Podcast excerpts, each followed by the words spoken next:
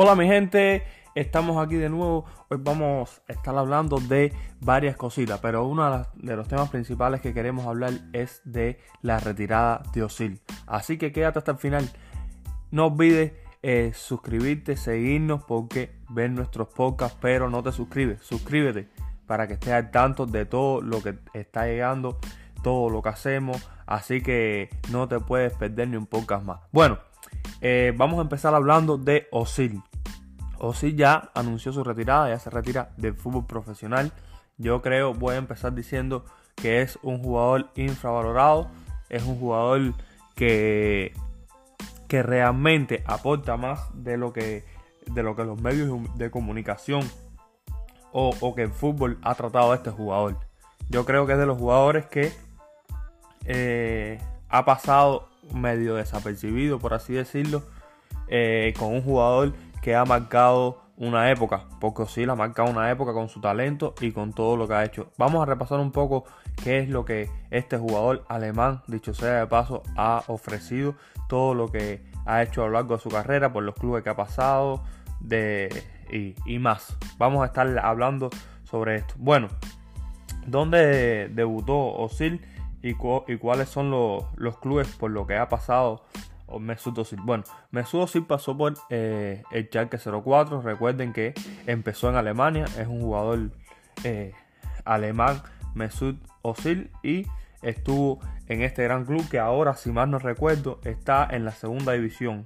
Este Schalke 04, que era uno, un equipo durante muchos años que dio mucha eh, batalla en lo, que, en lo que era la Bundesliga y que ahora está en segunda división. Él empezó en el Schalke 04, después lo compró el web de Bremen y del web eh, de, de, de, Bremen pasó a Real Madrid por la suma de 22 millones en el año 2010. Lo que más me, me impactó decirle es los pocos años que estuvo en el Real Madrid, porque estuvo bien pocos años en el Real Madrid, solo tres años. Un jugador que de la talla de Tony Kroos, un jugador de la talla de Lucas Modric, un jugador de la talla de eh, de los grandes mediocampistas, Iniesta, Xavi, de, eh, eh, de más, de más y de más. Pero bueno, un mediocampista ejemplar, un mediocampista excepcional y que se está retirando. Pasó, jugó en el Cheque 04, allí tuvo buenos buenos resultados a nivel personal. Después pasó a, Bremen desde la temporada 2007-2008 hasta la temporada 2010. 2009-2010, donde terminó en la Bundesliga con 9 goles y 16 asistencias. Señores, esto deslumbró en la Bundesliga.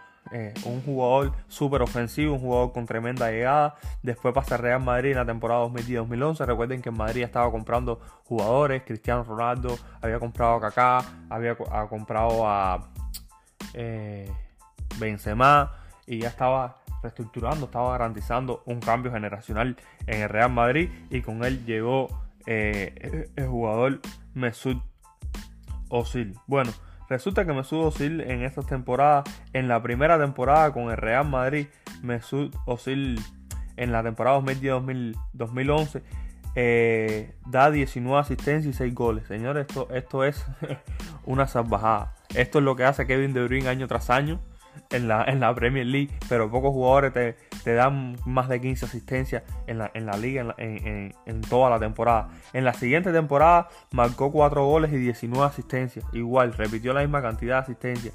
Y en la 2012-2013, que es la, última temporada donde juega eh, con el Real Madrid prácticamente la temporada entera, marcó 9 goles y 16 asistencias. Me supo sí que se fue siendo un jugadorazo total.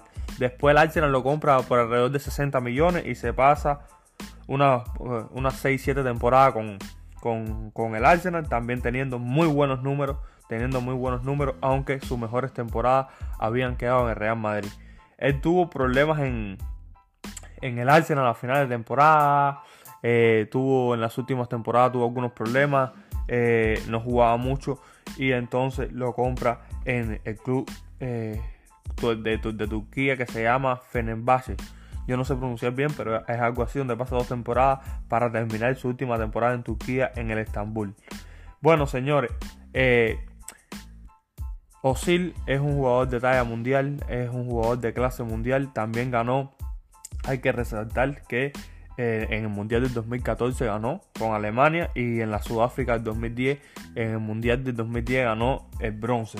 También en la Eurocopa, en Polonia y Ucrania en el 2012 ganó la medalla de bronce y la Eurocopa Sub-21 tiene una medalla de oro.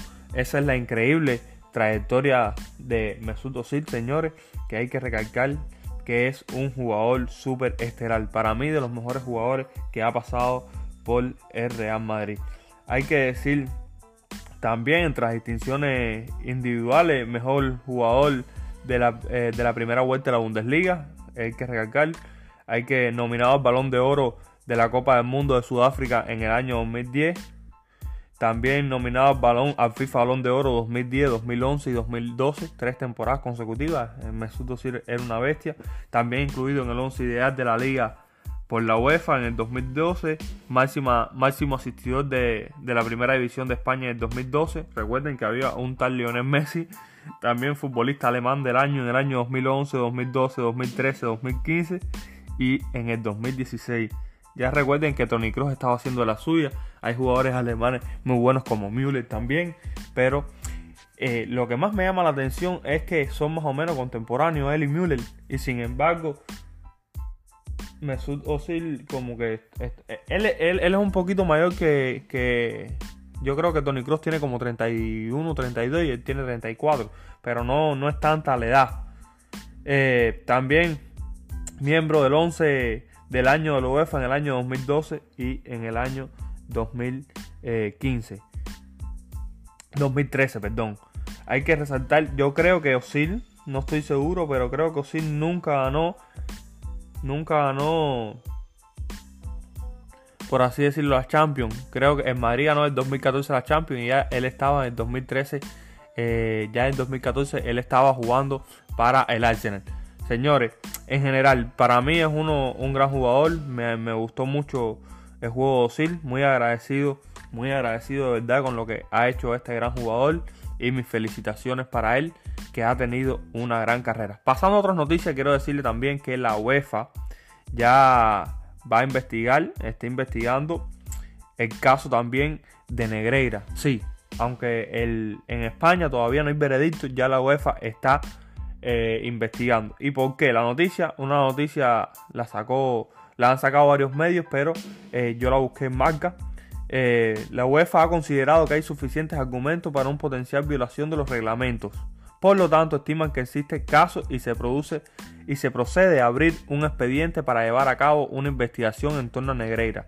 De acuerdo con el artículo 31.4 de las regulaciones disciplinarias de UEFA, los inspectores han sido designados para llevar a cabo una investigación acerca de una potencial violación con el marco legal de la UEFA por parte del barcelonista en conexión con el llamado caso Negreira. Así que la UEFA no se va a hacer esperar y va a investigar. Señores, esto puede como consecuencia dejar varios años sin jugar la Champions al Barcelona e incluso le podrían quitar hasta algún título. Ya eso sería extremo, pero pudiera pasar. Yo sigo pensando en lo personal que esto va a traer por lo menos en la liga consecuencias hasta el final eh, para mí sí hay corrupción. Para mí el solo, el solo hecho de pagarle a eh, un eh, vicepresidente de árbitros ya es motivo suficiente, suficiente para poderlo inculpar, para poderlo sentenciar como, como que se le pagó, se le, como que se le pagó, no porque se le pagó, como corrupción, sentenciarlo como corrupción. También han salido ya varias, varias varias cositas más. Eh, el periódico El Mundo, creo que es, si mal no recuerdo, ha develado muchos informes. Ya hay, informes que han salido de los sus famosos informes que, este hombre le entregaba a que Negreira le entregaba, le entregaba a Barcelona. También ha salido que él, del dinero que él sacaba, lo utilizaba para comprar jamones, para comprar tarjetas de regalo eh, con inscripciones en oro, eh, para pagar cosas en restaurantes que después le daba a los árbitros. Y, todos coincidirán que es muy extraño que si el Barcelona te paga un dinero, tú lo cojas para comprar cosas para los árbitros. Esto es complicado, es complicado de, no eh, sospechar y entonces veremos qué pasa porque diariamente están saliendo informaciones. Señores, todo lo que tengo para hoy. Recuerden seguirme porque así le llegan las notificaciones y cada vez que sale un podcast pueden oírlo y estar al tanto de ello. Eh, déjenme en los comentarios, pueden comentarme y yo les doy unas preguntas y ustedes pueden dejar en los comentarios qué creen de esto. Señores, nos vemos en la próxima. Es todo por hoy. Chao.